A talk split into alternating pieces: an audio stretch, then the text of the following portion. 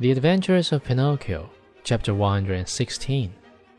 The manager, when introducing him to the public, added these words Most honored audience, I shall not take your time tonight to tell you of the great difficulties which I have encountered while trying to tame this animal. Since I found him in the wilds of Africa, observe, I beg of you, the savage look of his eye.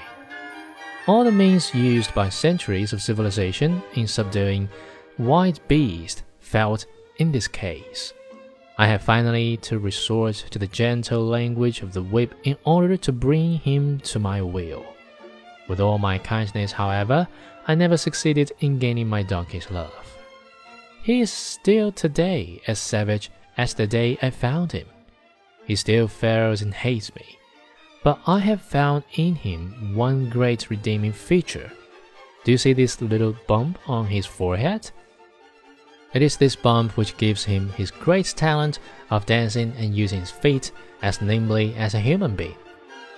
Admire him, oh signori, and enjoy yourselves. I let you now be the judges of my success as a teacher of animals. Before I leave you, I wish to state that there will be another performance tomorrow night. If the weather threatens rain, the great spectacle will take place at 11 o'clock in the morning. The manager bowed and then turned to Pinocchio and said, Ready, Pinocchio. Before starting your performance, salute your audience.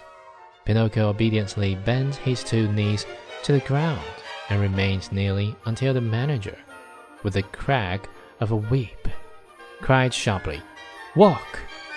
Then Donkey lifted himself on his four feet and walked around the ring. A few minutes passed, and again the voice of the manager called,